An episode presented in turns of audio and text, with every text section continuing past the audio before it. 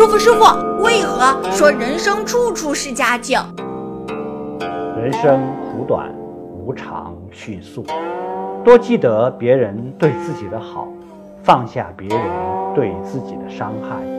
用感恩的心去面对帮过你的人，用慈悲的心去包容伤害你的人，用欣赏的眼光去捕捉身边每一个人的优点。境随心转，发现人生处处是佳境。